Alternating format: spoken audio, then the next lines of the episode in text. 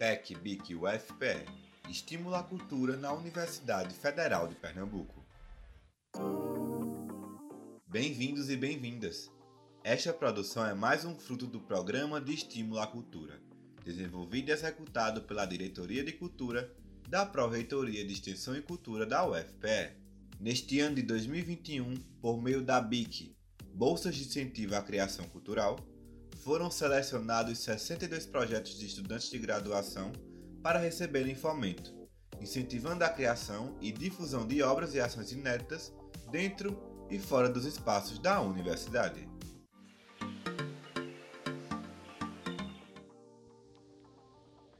No episódio anterior, nós começamos nossa conversa sobre os dados pessoais.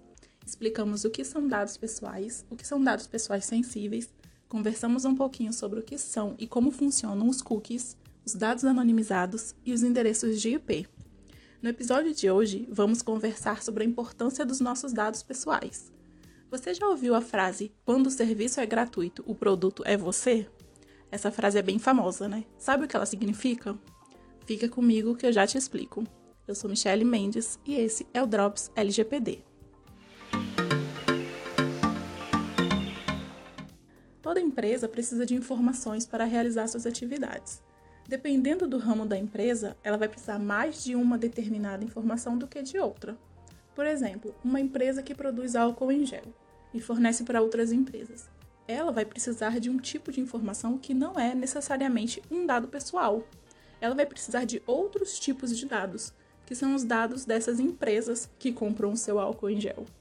Essas empresas que compram o seu produto podem ser farmácias, supermercados, e a fabricante do álcool em gel precisa de dados e informações do mercado. Por exemplo, ela precisa saber qual é a localidade em que mais se vende o produto, qual é o comprador que mais adquire o produto, em qual época do ano o produto tem mais saída, ou seja, quando ele é mais requisitado, quais são os eventos que estão ajudando no aumento dessa procura. Atualmente, a gente vive num contexto de pandemia e o álcool em gel nunca foi tão procurado. Então, o evento pandemia ajudou a aumentar a procura por esse produto. E as empresas que fabricam álcool em gel precisaram aumentar a sua capacidade de produção, mas tudo isso baseado na análise dos dados e das chamadas informações estratégicas ou informações de mercado. Por outro lado, as farmácias, que são compradoras do álcool em gel, precisam de outros tipos de informações, que são as informações dos seus clientes, ou seja, de todos nós que compramos nelas. Então a farmácia sim precisa dos nossos dados pessoais. Claro que ela também precisa de dados e informações de mercado, mas além disso, ela também precisa dos dados e informações das pessoas que compram com ela. É por isso que sempre que a gente vai numa farmácia e compra algum produto, o funcionário logo pede nosso CPF. Às vezes ele até fala que informando o nosso CPF, a gente talvez possa ganhar um descontinho na compra. Alguém já ganhou tal descontinho? Eu nunca ganhei. Isso acontece porque o nosso CPF é um dado pessoal e com ele a farmácia pode nos conhecer melhor, saber quais são os medicamentos que a gente mais compra. Algumas até nos pedem nosso e-mail também e o nosso telefone para ficar enviando e-mail de marketing e propaganda de medicamentos que a gente está acostumado a comprar ou que ela acha que a gente pode precisar. E não para por aí. O tratamento dos nossos dados pelas farmácias é tão preocupante que até já existem casos investigados de possíveis vendas de dados. As notícias viraram um escândalo. Algumas farmácias foram acusadas de vender dados dos clientes para empresas de plano de saúde. E essas empresas de plano de saúde compravam esses dados para analisarem certas informações das pessoas. Por exemplo, se ela é de algum grupo de risco, quais são os tipos de medicamentos que ela toma. E com essas informações, os planos de saúde poderiam, por exemplo, aumentar o valor do plano ou nem fornecer o serviço. Então veja a importância dos nossos dados pessoais. No caso das farmácias, a gente paga pelos produtos e medicamentos. Mas e no caso de serviços gratuitos? Lembra que eu falei da frase quando o serviço é gratuito, o produto é você? Agora eu vou explicar o que essa frase significa.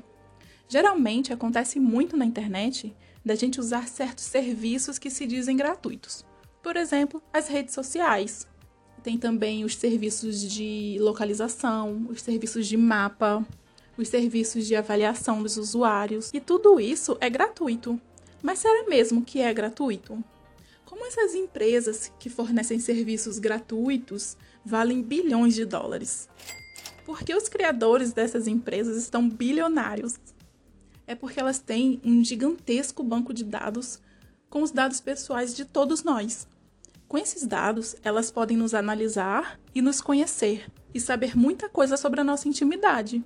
Podem saber a nossa localização em tempo real, as lojas onde a gente compra, os lugares que a gente frequenta, as coisas que a gente pesquisa e compra na internet, e há quem diga que conseguem até escutar as coisas que a gente fala. Vai saber, né? E para que que as empresas querem e precisam saber tudo isso sobre nós? Bom, a princípio, elas precisam dos nossos dados para investir melhor na propaganda de seus produtos e até mesmo desenvolver novos produtos e serviços ainda melhores. E não é apenas na internet que a gente é o produto, não.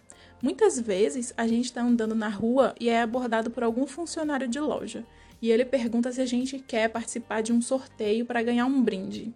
Não paga nada para concorrer, é rapidinho, é só preencher um pequeno formulário com alguns dados. Não preciso nem explicar mais, né, gente? Então não se enganem. Mesmo que falem que o serviço é gratuito, ele na verdade não é e custa muito caro. Nossos dados valem muito dinheiro. Inclusive, existe um matemático londrino chamado Clive Humby que disse lá em 2006 que os dados são o novo petróleo. Com essa frase, ele quis dizer que hoje a informação e os dados são tão valiosos quanto o próprio petróleo. Há quem diga que são até mais valiosos, pois, diferente do petróleo, os dados nunca acabam. Por isso, o mundo todo vem reconhecendo essa importância das informações e dos dados e criando leis para nos proteger e proteger nossos dados pessoais. No próximo episódio, vamos falar sobre a LGPD, a Lei Geral de Proteção de Dados Pessoais aqui do Brasil. Até lá!